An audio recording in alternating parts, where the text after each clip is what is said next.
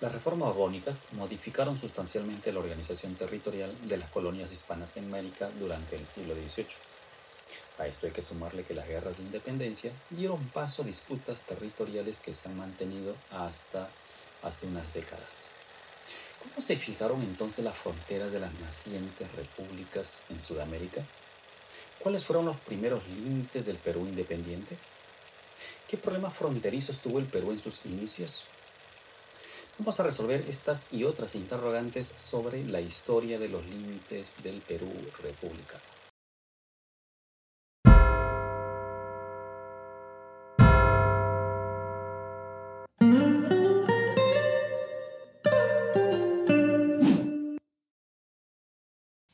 La historia de los límites del Perú republicano están sustentados en dos grandes principios utiposidetis itaposidatis o utiposidetis juri y la libre determinación de los pueblos. Hay un tercer principio que veremos posteriormente, pero empecemos con estos dos. Sobre el utiposidatis itaposidatis o utiposidetis juri, debemos decir que es un principio de origen romano y que toma como fecha de referencia 1810 para fijar las fronteras de las nacientes repúblicas en Sudamérica. Además considera importante las reales cédulas que la corona española había remitido hasta esa fecha. Recuerda, 1810. Así, por ejemplo, en 1798, Puno y Chucuito se reincorporaron al virreinato del Perú. Esto significa que al momento de la independencia, entonces Puno y Chucuito formarían parte de este territorio. En 1802, Mainas y Quijos volvieron del virreinato de Nueva Granada y se incorporaron al virreinato del Perú. Entonces, al momento de la independencia, Quijos y Mainas formarían parte de la naciente República de Perú. En 1803, Guayaquil, sí, Guayaquil volvía al virreinato del Perú. Es decir, al proclamarse la independencia, Guayaquil formaría parte del territorio de este naciente estado. Hay que añadir que en 1810 don Fernando de Abascal y Sousa, el marqués de la Concordia, toma control del Alto Perú. No hay una real cédula que lo avale. Por ello, se desestima que el Alto Perú, la audiencia de Charcas, hoy Bolivia, haya formado parte de este territorio llamado Perú al momento de su independencia. Bajo este principio, además, Jaén de Bracamoros era de Nueva Granada desde 1739, es decir, al momento de la independencia, Jaén no formaba parte del naciente Estado peruano. Así es como se fue configurando entonces bajo el principio de utiposidetis juri. La libre determinación de los pueblos, a diferencia del utiposidetis juri que considera las reales cédulas, es decir, los títulos coloniales, estima el uso de las actas de independencia de las nacientes repúblicas. Sus orígenes se remontan a la independencia de los Estados Unidos de Norteamérica y a la Declaración de Derechos del Hombre y el Ciudadano en Francia. De esta forma, Jaén de Bracamoros se incorporaba al naciente Estado peruano. Guayaquil terminó anexándose a la Gran Colombia y el Alto Perú dio vida a la naciente República de Bolivia. Nuestros límites, al momento de la independencia, fueron variando, pero ya para 1827 teníamos por el norte límites con la Gran Colombia.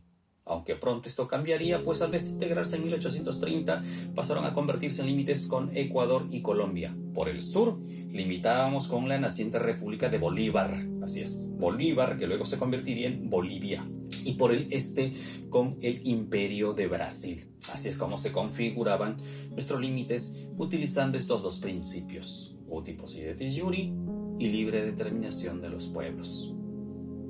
Revisemos tres casos particulares, Guayaquil, Jaén y Bolivia. Sobre Guayaquil, les mencionaba que se incorpora al virreinato del Perú y por ende, al momento de la independencia, se convierte en una de sus provincias, pero terminamos perdiendo Guayaquil. Veamos qué ocurrió. Para 1822 hay una reunión en esta región entre Simón Bolívar y José San Martín. Y el imaginario popular cuenta que cuando San Martín desembarca en Guayaquil, lo recibe don Simón Bolívar con la frase Bienvenido a tierras gran colombianas. Y hay que ser bastante inocente para pensar que con esta frase Simón Bolívar estaba diciendo a José de San Martín, oye, has perdido Guayaquil. O que don José de San Martín haya renunciado al control de Guayaquil solo escuchando al Libertador del Norte. Pasados los años, allá por 1828, estalló una guerra con la Gran Colombia. Y esta guerra hace que el presidente José de la Mar movilice a las fuerzas marítimas y terrestres. La campaña marítima fue espectacular para Perú, pero la campaña terrestre tuvo duros reveses. Pese a ello, las tropas peruanas terminaron ocupando territorio gran colombiano. Todo hacía suponer que Guayaquil terminaría formando parte del Estado peruano. Pero hay un golpe de Estado, cae don José de la Mar, ingresa Agustín Gamarra y se firma el Tratado La Reagual. Un tratado en el que, aunque no se convocó a consulta popular, no se le preguntó a la gente, ni se respetó el uti possidetis juri, terminó entregándose Guayaquil a la Gran Colombia. Así, con este tratado, el Perú perdía Guayaquil en 1829.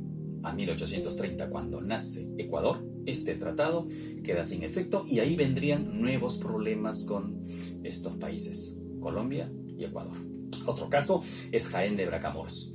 Jaén proclamó su independencia el 4 de junio de 1821, es decir, un mes y días antes que San Martín aquí en Lima.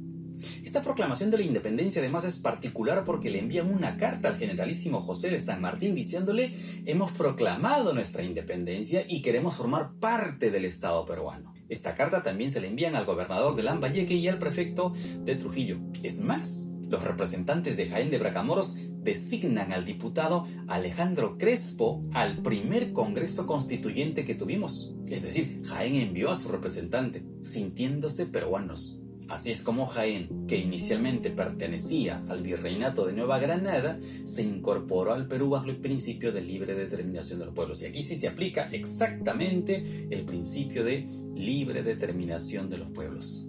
Jaén hoy es Cajamarca. Y lo de Bolivia es no solo un punto aparte, sino una cuestión muy delicada, puesto que hasta 1825 no estaba claro su escenario. Tanto el Río de la Plata como el Perú se disputaban su control. Pero el 6 de agosto de 1825, en el Congreso o Asamblea de Chuquisaca, se forma, a nombre de los diputados de esta región, la República de Bolívar. Se sabe que tras esta denominación había estado Antonio José de Sucre, y tras José de Sucre Bolívar, quien estuvo pugnando porque esta región se proclame independiente. ¿Qué intereses había detrás de todo ello? Pues hay una cuestión comercial, una cuestión económica que favorecía la separación del Alto Perú para romper el circuito comercial y acaso afectar a los comerciantes de Lima. El empoderamiento de los comerciantes altoperuanos y por junto a ellos la ruta que llegaba hacia Cusco habría hecho que los comerciantes de Lima y del norte colapsen económicamente y algún interés tendría por ahí don Simón Bolívar. Lo cierto es que nace así la República de Bolívar en 1825. Al tiempo cambiaría el nombre a República de Bolivia y tomó como base el territorio de la audiencia de Charcas. Así es como se configura entonces el territorio peruano de nuestra naciente república. Y en los primeros años de esta vida independiente, el Perú tenía poco más de 1.700.000 kilómetros cuadrados, así como lo oyes más de 1.700.000 kilómetros cuadrados. Actualmente tenemos poco más de 1.285.000 kilómetros cuadrados. Es decir, que haciendo restas, el Perú ha perdido en estos 200 años de vida independiente medio millón de kilómetros cuadrados. Más de 500.000 kilómetros cuadrados que no tienen mayor explicación. ¿Cómo pudo ocurrir esto? A ver, ¿qué hicimos mal? ¿Se aplicó mal el uti possidetis juri, la libre determinación de los pueblos? ¿Tuvimos alguna guerra en la que nos fue tan mal? ¿No se respetaron los principios? A ver, el Perú ha tenido 12 guerras durante su vida republicana. Y de estas 12 guerras, atento, atenta, de estas 12 guerras hemos perdido dos. Hemos ganado 10 guerras. Pero entonces, ¿qué pasó? Veamos. Con Ecuador hemos tenido 5. 5 guerras. Las 5 victoriosas para el Perú. Y pese a estas victorias, el Perú ha cedido a Ecuador 11.000 kilómetros cuadrados de territorio con Colombia la historia no es distinta. Con Colombia tenemos dos guerras y las dos ganadas. Y pese a haber ganado son 12.700 kilómetros cuadrados y algo más que se han cedido a este país. Con Bolivia también tenemos dos guerras y las dos las hemos ganado. Y pese a haber ganado, el Perú ha cedido a Bolivia 27.000 kilómetros cuadrados. Con Chile la historia es distinta. Con Chile hemos perdido dos veces. Las dos derrotas que tenemos son con Chile. Y con estas derrotas el Perú ha perdido más de 85.000 kilómetros cuadrados. Y adivina qué, con Brasil no tenemos una sola guerra. El Perú no tiene guerras con Brasil. Y pese a ello, Brasil es el país que más territorio le ha arrebatado al Estado peruano. Estamos hablando de más de 400 mil kilómetros cuadrados. Ajá, más de 400 mil kilómetros cuadrados. Veamos cómo pudo ocurrir esto. Al empezar este video les explicaba la presencia de dos principios demarcatorios para la fijación de límites durante los primeros años de vida independiente. El utiposidetis juri o utiposidetis y taposidatis, que son algo así como lo que poseíste lo seguiréis poseyendo, lo que tenías hasta 1810 lo seguirás teniendo cuando seas independiente, y la libre determinación de los pueblos. La libre determinación de los pueblos que toma como referencia las actas de independencia y se establece para las nacientes repúblicas. Pero, en los lugares en donde no están claros los límites coloniales y la población no ha decidido, se aplica un tercer principio del que poco les han hablado. Este se llama la acción civilizadora y colonizadora. Así es. Este principio, acción civilizadora y colonizadora, fue utilizada en aquellos casos en donde los límites coloniales o eran imprecisos o no existían, y la población o era nula o desconocía su nacionalidad. También es conocido como utiposidetis factum y se aplicó principalmente y de manera recurrente con Brasil. En 1851 el Perú va a firmar el Tratado Herrera da Ponte Ribeiro con Brasil y este no es otra cosa que una convención de comercio y navegación. No es un tratado de límites. Sin embargo, en esta convención de comercio y navegación, el Estado peruano termina cediendo una vasta región amazónica desconocida más la comunidad de Tabatinga. Miren, que sin haberlo pedido Brasil, el Perú termina cediendo territorio. Esto para conseguir la navegación libre en el río Amazonas. Para 1909 la historia se repetiría. El Tratado Velar de Río Branco termina asegurándole al Perú la libre navegación en el río Amazonas, pero a cambio el Estado peruano cede enormes, extensas zonas de selva a Brasil. Y la pregunta es, ¿qué pasó acá? Y es que acaso no eran conscientes de lo que estaban cediendo. Mira que la región que se entregó era rica en caucho, en árboles madereros y en el siglo XX en petróleo. Tamaño real el que le hicimos a Brasil. Algo parecido nos va a ocurrir con Colombia, similar situación con Ecuador, con Bolivia y con Chile.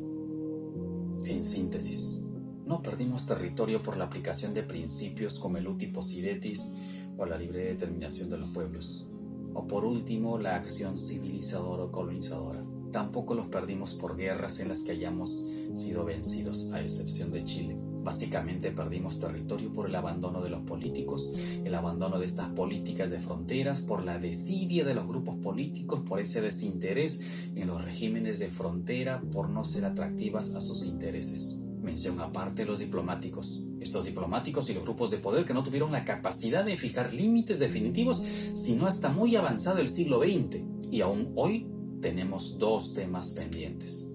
La soberanía marítima y la participación peruana en la Antártida. Pero esos son temas que los veremos en otra entrega. Recuerda, entender nuestro pasado madura la conciencia de nuestra libertad. Por lo contrario, afirma nuestra esclavitud. Hasta la próxima.